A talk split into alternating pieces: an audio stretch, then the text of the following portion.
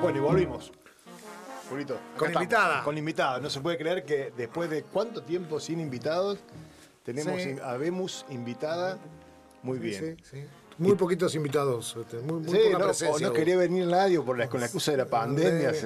No, en no, fin. igual no, no, nos cuidamos mucho. Bueno, bienvenida Jimena a Entre Copas y Vinilos. Muchas gracias, Estamos- compañeros, com- compañero Pedro también, muchas gracias por esta Ajá. invitación. ¿Cómo andan? Todo bien. Bien, muy bien. ¿Me puedo sacar el barbijo? Sí, sí, podés sí. hacer lo que Ya quieras. está la Sentite propaganda. como en tu Estoy casa. haciendo propaganda. Ya está la propaganda, Ok, ya- ya perfecto, está el- Me saco el barbijo entonces. Le contamos a, lo- a la, a la audiencia que Jimena González Estoe es candidata concejala por el, el Frente de Todos eh, para la- las próximas elecciones eh, locales en la ciudad de Neuquén. Las paso.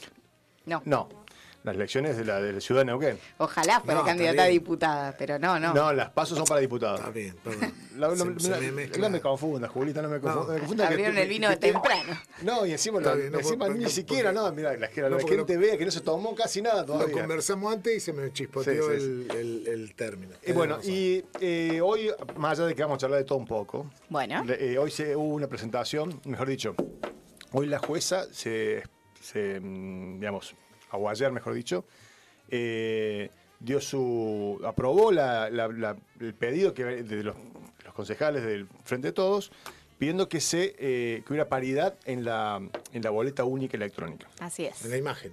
En la imagen, sí. Contanos cómo es eso, que, cómo, cómo era antes y cómo es ahora. ¿Por qué ahora hay boleta eh, con paridad y antes no había? Claro, bueno, en realidad lo que nosotros hicimos desde el Frente de Todo fue una presentación en la justicia electoral eh, para que se considerara la posibilidad de trasladar aquello que tenemos en las leyes, que es la ley de paridad, al instrumento electoral específicamente, que en este caso sería la boleta única electrónica, para que figuren en la pantalla los primeros dos candidatos de las listas. Como hay paridad, se supone que eso implicaría que cuando uno ve la pantalla ve 50% compañeros, 50% compañeras, ¿no? Compañeres, en el caso de que sea. Así que la presentación nosotros la hicimos el día domingo eh, y el día lunes, cerca del mediodía, la justicia eh, convocó a los distintos partidos para eh, presentar los elementos del instrumento electoral, en este caso las fotos de quienes son candidatos y candidatas, y de esa manera se, digamos, nosotros entendemos que dieron respuesta a nuestro pedido. Lo que nosotros consideramos es que eh, ya venimos conquistando leyes hace mucho tiempo, primero la de cupo, la del 30%, después el 50%, y ahora, eh, hace muy poco tiempo, también conquistamos la paridad, esto es uno y una o una y uno, y entendíamos que era momento de que eso se vea reflejado en la pantalla, porque en definitiva lo que termina pasando es que independientemente de la conformación de las listas, cuando se muestra a quienes están en la política, mayoritariamente se muestra a varones. Y muchas compañeras son las que integran las listas. Entonces, esta posibilidad lo que hace es, eh, de alguna manera, fortalecer la democracia, darle al electorado más información sobre quiénes son las personas a las que van a elegir en estas elecciones, que recordemos en la ciudad de Neuquén son el 24 de octubre. 24 de octubre. Esto quiere decir que antes salía solamente en, en la pantalla la foto del, pri- del primer candidato. Exactamente, solo el Solo el primer, primer ca- candidato. el- claro, y nosotros entendimos además que en las elecciones del 2019 habían aparecido dos fotos, porque se votaba intendente y se votaba concejales. No sé si ustedes se acuerdan, Sí. pero en el 2019 el intendente Gaido aparecía 16 veces en la pantalla con distintas listas de candidatos a concejales y concejalas. Entonces entendíamos que por una cuestión de distribución de la pantalla no debería haber dificultad a la hora de pensar que por lo menos aparezcan las dos primeras caras de las listas o de las fórmulas para concejales. Así que la justicia hizo lugar a eso y nosotros estamos muy contentos por esa decisión eh, porque de nuevo, visibiliza y hace que exista la paridad real. Claro, antes podían poner lo que querían y Exactamente. terminaban poniendo la cara del, del primero de la lista, que siempre era un varón, en general. Y ahora la idea es que se visibilice las dos. Claro, y que si pensamos de alguna manera también sucedió, tenemos el candidato del oficialismo que desde marzo está poniendo carteles, por lo menos desde marzo, en toda la provincia, no se sabía bien candidato a qué era, pero era el único que aparecía. Bueno, esto obliga también a que todos los partidos, por más grandes o más chicos que sean, tengan que visibilizar esa conformación que hemos ganado los movimientos feministas a la hora de conquistar las leyes como la de paridad de género, ¿no? Muy bien. Así que 50 y 50. Perfecto. En estas elecciones es un dato simbólico, porque en realidad eso se va construyendo. Digo, la idea de poder ver tanta cantidad de mujeres en igualdad de condiciones que los varones en una pantalla hace también que se vaya disputando cierto sentido, digamos, ¿no? No son solamente los varones los que hacen política, sino que habemos muchas que lo hacemos también. Eh, y que tenemos que empezar a aparecer. En este caso no me va a tocar a mí, pero le toca a la compañera Micaela Gómez, que viene con una trayectoria sindical bastante importante, y dentro de la lista también hay muchas compañeras que vienen con trayectoria militante, con de movimientos sociales, de distintas experiencias en partidos políticos, que merecen también ser visibilizadas. Bueno, ya nos va a contar por qué no estás primero en la lista, pero después eso lo dejamos para después. Se me secó la boca. Permiso. Vamos, a brindar, por el éxito de bueno. No, eh, a, mí digo, este, muy loco, ¿no? Porque si, si la, las listas fueran encabezadas mayoritariamente por mujeres, este, ese planteo hubiera venido de, del sector, de los compañeros. La verdad es que lo dudo, justamente porque ahí hay algo, un elemento muy importante que vos acabas de nombrar, que es que ha sido muy difícil despatriarcalizar los instrumentos electorales, ¿no? Eh, la lucha que nosotros venimos dando es porque en general los varones ocupan la escena pública y las mujeres están históricamente relegadas al espacio de lo doméstico o de lo privado. Ahora, aquellas mujeres que militamos en el espacio público, en los sindicatos, en las organizaciones sociales, en las organizaciones políticas, también debemos ser visibilizadas, ¿no? Y aquellas que también buscamos disputar espacios de poder, pero que no entramos, en, no entramos en esas mesas chicas que todavía conducen varones, eh, tenemos que tener las mismas posibilidades. Esto es lo que nosotras muchas veces llamamos techo de cristal o piso pegajoso, ¿no? Las condiciones que nosotras tenemos para poder llegar. Básicas. En la militancia, cuando una reunión se hace a las 10 de la noche, condiciona muchas veces a las compañeras mujeres que se hacen cargo de la casa. No quiere decir que esto sea en todos los casos, pero mayoritariamente son las compañeras las que ponen las horas esas horas no reconocidas de trabajo dentro del hogar. Entonces están imposibilitadas por el cuidado del hogar a participar en los espacios públicos. Bueno, así imagínense para todos los aspectos de la vida. No creo que hubiera habido una situación al revés, por ejemplo. No creo que hubiera pasado que, eh, que los varones pidieran ese lugar, porque de hecho ya lo tienen. Tienen conquistados la mayor parte de los lugares, y si lo pensamos en términos laborales también son la mayoría de los varones los que ocupan los cargos jerárquicos en cualquiera de los trabajos y empresas, eh, y son muchas más las mujeres que están preparadas para esos lugares y sin embargo no llegan, ¿no? Bueno, casualmente el gobierno nacional hizo un reconocimiento ahora del tema que, venís tocando, el tema de que le dieron un año por cada hijo que tienen. Eh, de reconocimiento a la, al, trabajo. a la jubilación, al trabajo no remunerado. Eso que llaman amor es trabajo no pago. Esa es la consigna que nosotros tiramos, porque de verdad no tiene que ver con renegar eh, de las tareas de, cuidado. por supuesto que no. Porque una, en general, digo, las compañeras, las hermanas, amigas, en general, lo hacen porque, porque es parte de, lo cotidiano, de lo que traemos, de lo que sabemos hacer, de lo que nos han relegado históricamente. Ahora, no es una tarea exclusiva ni natural de la feminidad. ¿no? Es una tarea que tiene que ser compartida y que tenemos que poder empezar a desarmar y también, ¿por qué no?, a ponerle precio. ¿no? Eso es lo que genera la mano de obra que produce después. Digo que, que los varones salgan bien empilchados, que hayan comido bien, que hayan dormido bien, hace que este sistema capitalista funcione también, ¿no? De alguna manera. Bueno, eso que no se ve es parte de la discusión del entramado más profundo de este sistema patriarcal. Totalmente, totalmente. Todo lo que dije. Increíble. Volvamos a la lista. Vamos a la lista, vamos a la lista. habría, tendría que ser encabezada, más mujeres tendrían que encabezar listas. Definitivamente. Y entonces... No, no, yo lo tiro como, como, como observación. bueno, es una observación muy importante. Este, eh, esto que estás, con, estás contando o estás graficando eh, tiene que ver con eso. Exactamente. Bueno, Cada vez tendrían que haber, encabezar más listas. La pregunta es cómo se, cómo se conforman las listas. ¿No? ¿Quién arma las listas? Ahí está la pregunta. No tiene que ver con la capacidad de las compañeras eh, para el liderazgo, no tiene que ver con la con el apellido o con la cantidad de plata que tengan, sino con quiénes son, en definitiva, quienes están en las superestructuras y que definen cómo se conforman las listas. No tenemos que desconocer que en los últimos años también la cuestión de género ha sido utilizada un poco para maquillar algunas listas. Esto es una realidad, no vamos a renegar de eso. Ahora, lo cierto es que tenemos que reconocer que hay muchas compañeras que vienen desarrollando una tarea política, militante, de dirigencia, de referencias sumamente importante y que sin embargo no tienen los recursos eh, los recursos culturales, los recursos económicos, la lista de contactos para poder llegar a sentarse en esa mesa y decir, dame Julio la lapicera, que esta vez la lista la armo yo. ¿No? Puede ser, puede ser. Ahí está la diferencia. Bueno, hoy yo veía la, reunión que hubo. ¿Cómo se arma una lista entonces? Y la lista en general la arma un grupo muy pequeño de varones cis heterosexuales. Yo veía, yo veía la, reunión de Alberto Ni una mujer. la CGT. Tal vez haya una mujer. No, no, pregunto, yo pregunto, digamos. Igual la discusión no tiene que ver con eh, que una mujer ponga a otra mujer. No, no, La discusión tiene que ver con las formas de construcción. Tienen que ver con capacidades, tienen que ver.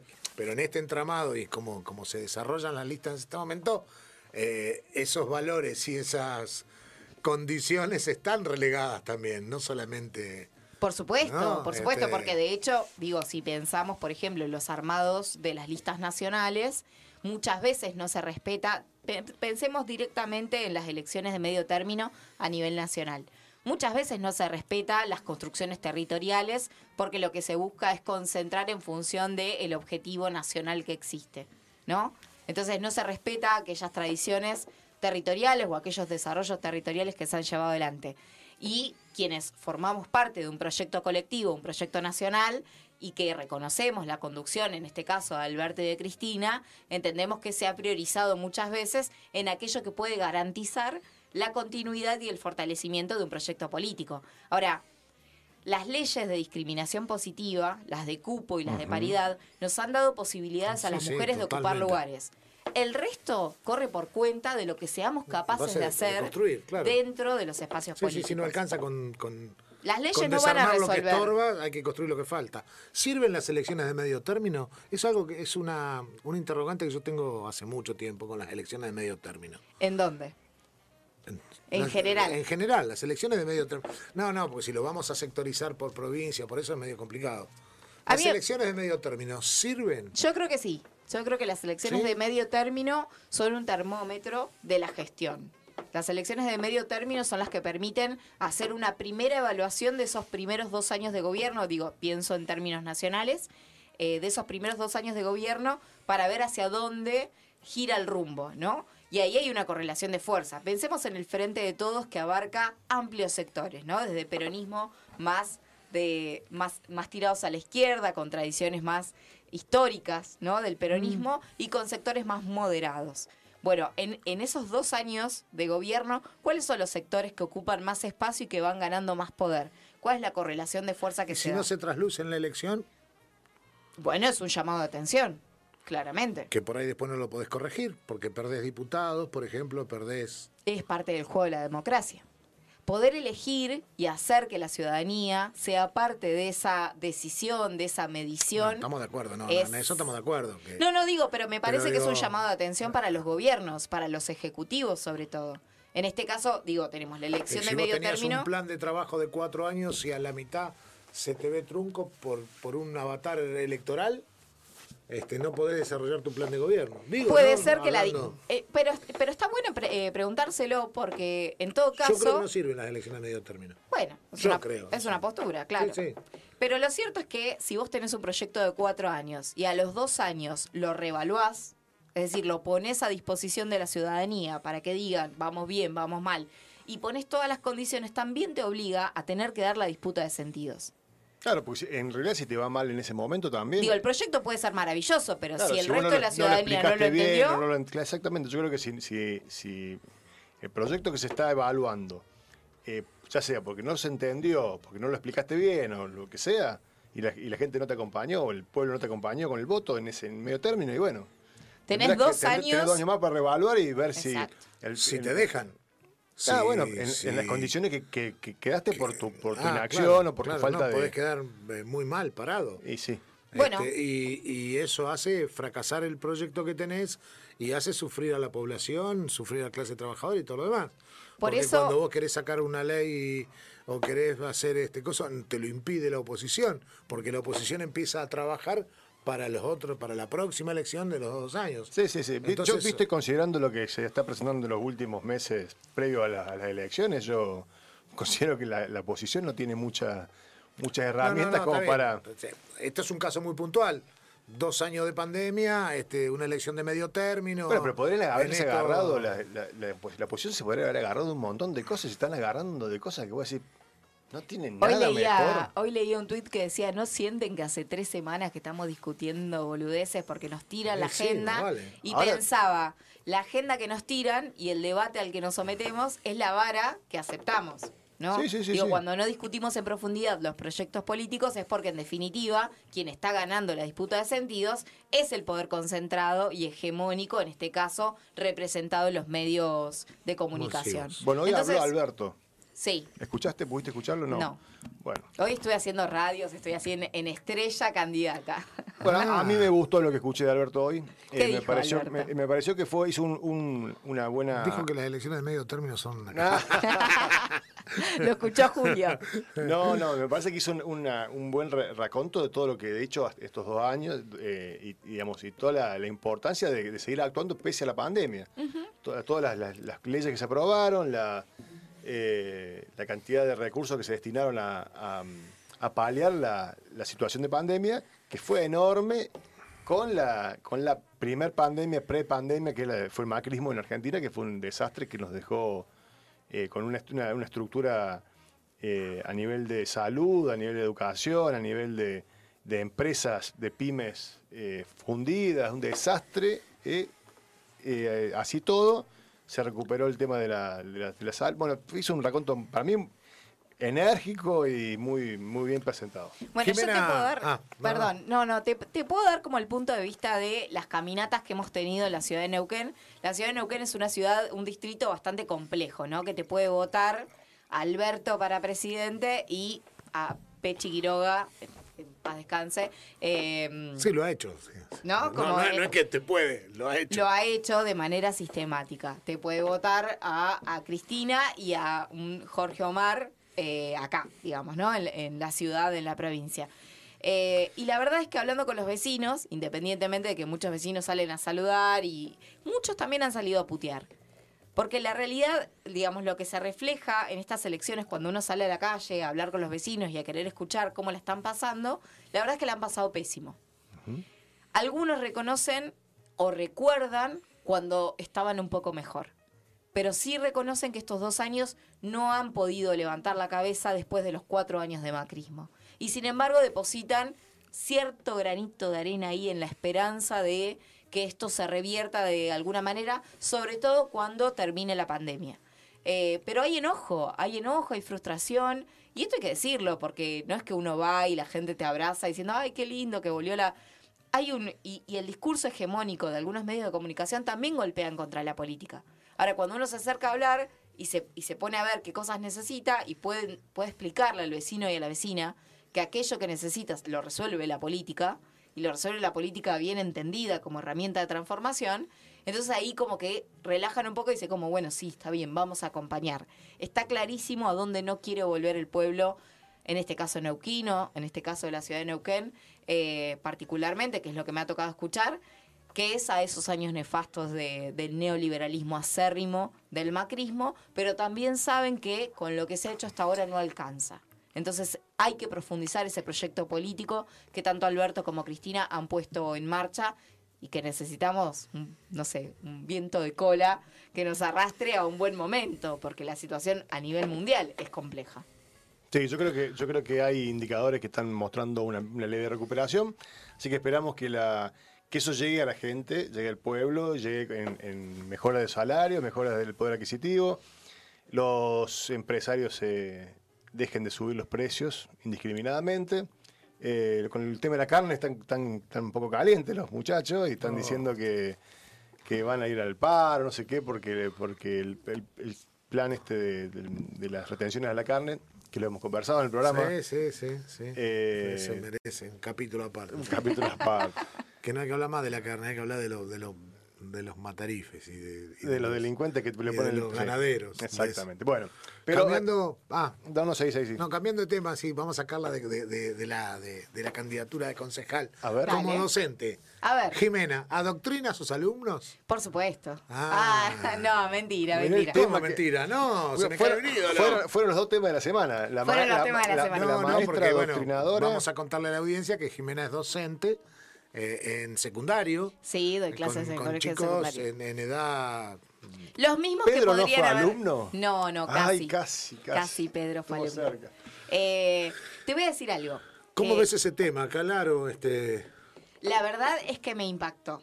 Yo llegué a la escuela, yo trabajo en una escuela privada, eh, donde lo, lo, publicaba en Twitter. el 80, el 70% de las veces no coincido con la opinión de mis estudiantes que vienen muchas veces con su propio análisis, muchas veces con discursos que traen de la casa, em, que por supuesto chocan con mi, ideología, con lo que yo pienso, con cómo debe ser. Pero sin embargo entiendo que tengo una responsabilidad que no tiene que ver con que ellos piensen como yo, sino con el ejercicio de pensar, debatir y construir una opinión personal sobre lo que estamos viviendo. Entonces, mi tarea es darle herramientas a las y los estudiantes sobre eh, elementos concretos. Hay un discurso cientificista, incluso sobre la política, que dice, bueno, no, no lo digo yo, no lo dice el gobierno, lo dice la ciencia, ¿no? Esto es así porque lo dice la ciencia. Eh, y la verdad es que creo que el poder eh, realmente disciplina. Yo llegué a la escuela el otro día, después de que pasó todo con la profesora, un poco con miedo, voy a decirlo. Como con miedo a qué pasa si me filman en una de mis clases. Y la verdad es que a los 15 minutos de empezar a dar la clase dije, ¿y yo por qué voy a tener miedo? Si yo, yo doy geografía argentina, procesos productivos de la Argentina, doy neoliberalismo, llego hasta la actualidad y me preparo y me formo todos los días y habilito espacios de escucha y de diálogo. Y muchas veces me doy cuenta cuando mis estudiantes están buscando chicanearme o confrontar. o confrontar, pero entiendo que ese es su rol. Digo, no, no, no puedo ponerme en ese lugar. Entonces, lo único que me interesa cuando doy clases es que salgan de ahí sabiendo que nadie se salva solo. Que independientemente de su condición social y económica, si hay otro que la está pasando mal, ellos no la van a pasar bien por más que puedan vivir en una burbuja. En el peronismo se doctrina, Julio. ¿eh? Entonces, em, pero la verdad es que sentí miedo. Sentí miedo a que tengo, tengo un par de estudiantes que me hacen reír mucho porque además me cuesta un montón enojarme con mis estudiantes en general que están todo el día gritando, ¿dónde están las manos de Perón? Y, así, ¿no? Como Perón se cortó las manos solo y cosas por el estilo para reírse. Y a mí me resulta muy divertido, ¿no? Cómo extraen partes de, la historia y los traen a la actualidad para ver qué generan una cuando conocen tu identidad política. Eh, y la verdad es que a mí me parece muy divertido y me, me río mucho con ellos, no, no me sale retarlos porque creo que hay algo también re importante en poder escuchar qué es lo que reproducen, qué es lo que dicen, qué es lo que tienen ganas de expresar. No, aparte porque eso te da, te da un termómetro, te da, te da eh, una, una visión de la juventud, digamos, o de, o de, unos de un sector de, de un sector de la juventud que bueno, ¿no? Una Por ejemplo, me, me, me, preguntaban si había escuchado mi ley y qué pensaba de mi ley. Entonces, yo sinceramente no lo he escuchado, es un personaje que me repele, que me da mucha vergüenza ajena, entonces no, no, no he escuchado nada de lo que dice. Y ellos me hablaban mucho. Entonces le digo, no, la verdad yo no lo escuché, así que no te puedo emitir opinión. Si de lo último que dijo. Si querés lo escucho y la próxima clase lo discutimos, porque siempre habilito la posibilidad del debate independientemente del tema que estoy dando. Y me dice, bueno, pero es más como lo que venimos viendo. Yo doy en la materia una parte que tiene que ver con el recorrido desde fisiócratas y mercantilistas hasta Adam Smith para llegar al estado de bienestar con Keynes, ¿no? Como para que se entienda cómo llegamos a las ideas neoliberales. Existió un liberalismo previo y entonces hay que poder entender el neoliberalismo como la recuperación de esas ideas. Así que los torturo, la verdad, la mitad del año, la primera mitad del año con teóricos de la economía. Y ahí se genera una situación de respeto muy importante. Entonces me decían, bueno, es como lo que decía Smith. Yo, bueno, pero si es como lo que decía Smith, Smith estaba en contra de los monopolios, por ejemplo. Smith planteaba que el monopolio era algo que, que destruía esa lógica del comercio, porque no hay posibilidad de, de competencia. Entonces le digo, la verdad, nunca voy a estar de ese lado. Y sin escucharlo, le digo, yo, yo creo que el Estado tiene que intervenir. Que cuando no tenemos todas las mismas posibilidades, o algunos tienen derechos y otros tienen privilegios y otros ni siquiera la ven, me parece que el Estado tiene que intervenir. Y esa es mi postura, y ellos saben que esa es mi postura, pero no tiene que ser la de ellos. Y muchos de esos estudiantes se sacan 9 y 10 permanentemente conmigo, porque lo que me interesa es que argumenten. Si ellos pueden argumentar la posición que tienen, para mí está bien. Mañana la vida les va a dar. Y nunca se te escapa un liberalismo, liberales en, el, en la ganancia y, y socialista en las pérdidas, no. No, no. No, se te escapa. No, no, se, me escapan esas cosas. Se me escapan otras cosas. Puteo mucho. No adoctrina, no adoctrina la Jimmy. Bueno. Yo creo que sí lo hago, pero porque entiendo que el adoctrinamiento tiene que ver con otra cosa. Eh, en realidad. Mis eh, estudiantes piensan, la verdad. No, no puedo decir otra cosa. No subestimo a la juventud. El, joven, el, joven, que está interpelando la, a la docente, en este caso, la docente está un poco sacada eh, lo escuché. digamos, después dice que, fue como una media hora previa digamos, a lo que se ve en el video. básicamente la habían hartado a la pobre profesora y después la, la mina se saca en el último los últimos segundos que está filmado, digamos. No, no, más vale. Así que, Eso todo fue todo muy, incluso, muy armadito. ¿viste la, pero, ¿Escuchaste la, entrevista que le hace TN al pibe? No, no. Es genial. No, la verdad que la, maestra me dijo cosas que yo la verdad que no sabía. Y el padre así, momento, no, es una adoctrinadora, por poco así. Fue bueno, el, el, pibe dice, efectivamente, hay cosas que yo no sabía y siento que aprendí un montón. Sí, Lo dice en TN y automáticamente le corren el micrófono para que hable el padre. El padre, claro no, no, no, y, está bien. Y el padre es eh, como que nunca lo adoctrinó Villique ni Anteojito. Eh, bueno, pero cambiemos de tema, vamos a otro tema. Me encanta, me encanta ah, igual los temas que están tirando. ¿eh? igual banco a esa profesora, banco a todas las personas que se puedan sacar, porque el macrismo nos hizo mucho daño. Y no, no soy quien para juzgar a una colega que seguramente lo atravesó por el cuerpo, que seguramente vio un montón de gente cagarse de hambre y que no puede creer que pibes de 16, 17 años reivindiquen eso. O sea, la banco porque creo que el ejercicio de la docencia muchas veces es, es hartazgo permanente. Es escuchar una y otra vez la repetición de discursos que están armados y enlatados y que entran todos los días por la caja por La caja, claro, Entonces, la verdad es que la banco. yo quería, para, bueno, para, para pasar después al otro tema, pero sí, este, yo creo que los, los profes, los, docentes, los maestros, los, como le quieran poner, eh, sí adoctrinan, digamos, sí bajan línea, este, y no es lo mismo este, un docente en, en un establecimiento que en otro. Yo, por estas cosas de la vida, fui a un colegio católico laico, mixto y franciscano. Entonces, este. Mamita. No, pero yo agradezco, a, agradezco a que mis viejos en, en esa oportunidad pudieron. Viajaba casi tres horas para llegar a la escuela todos los días, dos horas y pico.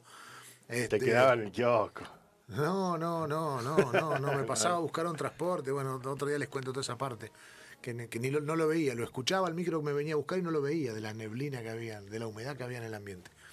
Pero digo, eh, ahí me enseñaron, ahí me, me, si la palabra es adoctrinamiento, me adoctrinaron.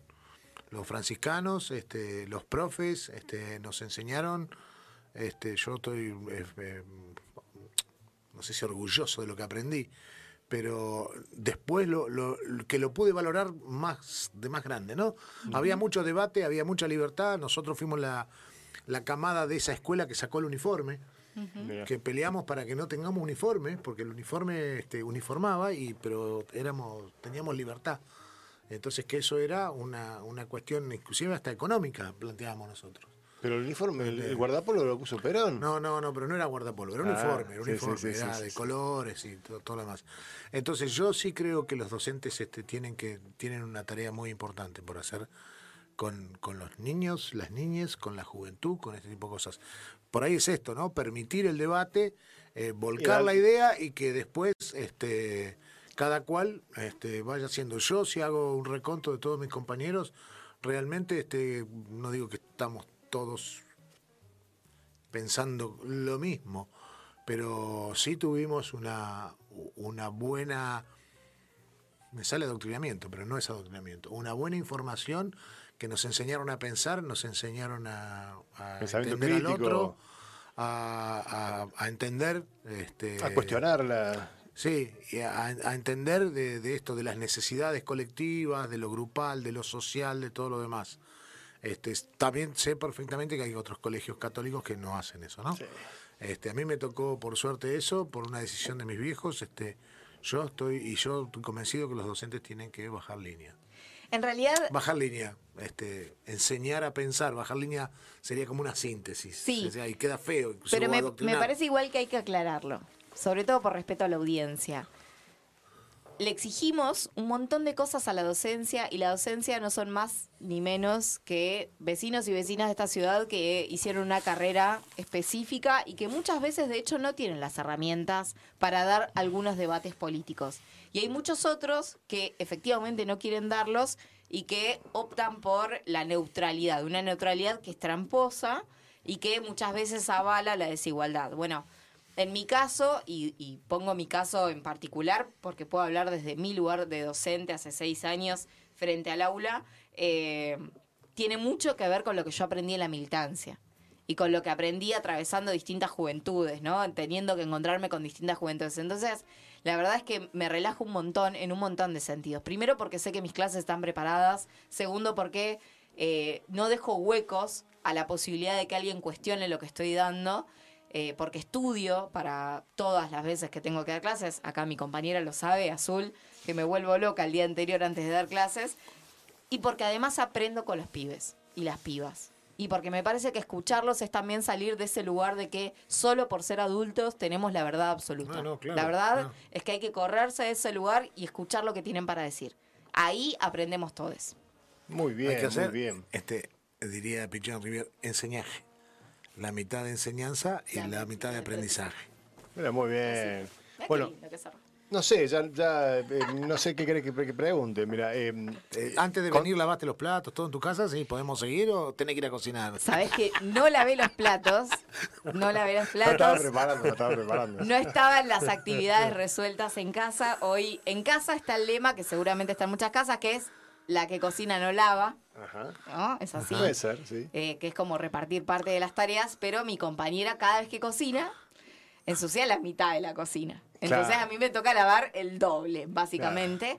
Eh, pero Reclamos. No, Trapito al sol, me parece que no, era, necesario, no, era, necesario, Pero bueno, eh, no, no lavé los platos y todavía no cenamos. Así que. No, pero ahí desguardamos unas, unas empanaditas. Mira,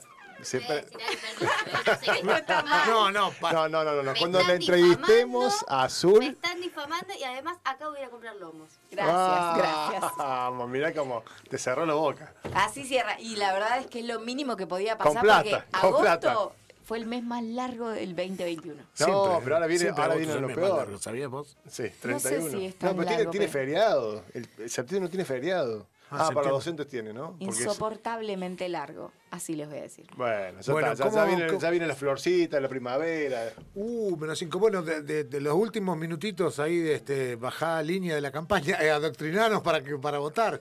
Bueno, ustedes saben y la audiencia seguramente también, este 12 de septiembre tenemos elecciones, las paso, las primarias abiertas, simultáneas y obligatorias. En el caso de Neuquén es histórico, la primera vez que van a haber tantas internas simultáneas la mayoría de las veces los partidos van con una sola fórmula.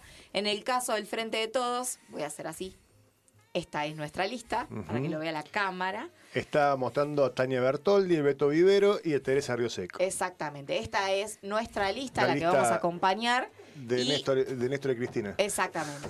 Pero efectivamente el Frente de Todos tiene internas, hay tres opciones. Eh, la segunda es Asunción, la tercera no, no, me acuerdo bien el nombre, pero también va a haber una tercera opción. Eh, también el Movimiento Popular Neuquino se presenta con Maje Ferrareso, con Rolo Figueroa, que sería como ahí la disputa más importante, pero también está Rauque disputando más desde el llano del Movimiento Popular Neuquino. Pero no nos cuentes todas las, todas las... Y el Frente de Izquierda también, que no cerró un acuerdo, pero también tiene dos opciones dentro del Frente hay de paso, entonces, hay, una, hay, paso. Hay, paso. así que hay que celebrar la democracia. El 12 de septiembre se vota, hay que ser pacientes, hay que respetar las medidas de cuidado y hay de que Fiscalizar. Hay que fiscalizar. Eh, y cuidar los votos, es lo más importante y además es un día hermoso. Yo hago las elecciones. llamemos al pueblo, al pueblo eh, que quiere colaborar, que se, se junte con los eh, militantes y ayude a fiscalizar. Así es. Le invitamos a la ciudadanía. Que, ¿qué, escuela fiscalizas, Julito? No, yo me, estoy asignando, no tengo reservado una tarea que me voy a proponer para hacerla. No, te, yo te digo, Julio, Julio es histórico, histórico de la PET 8.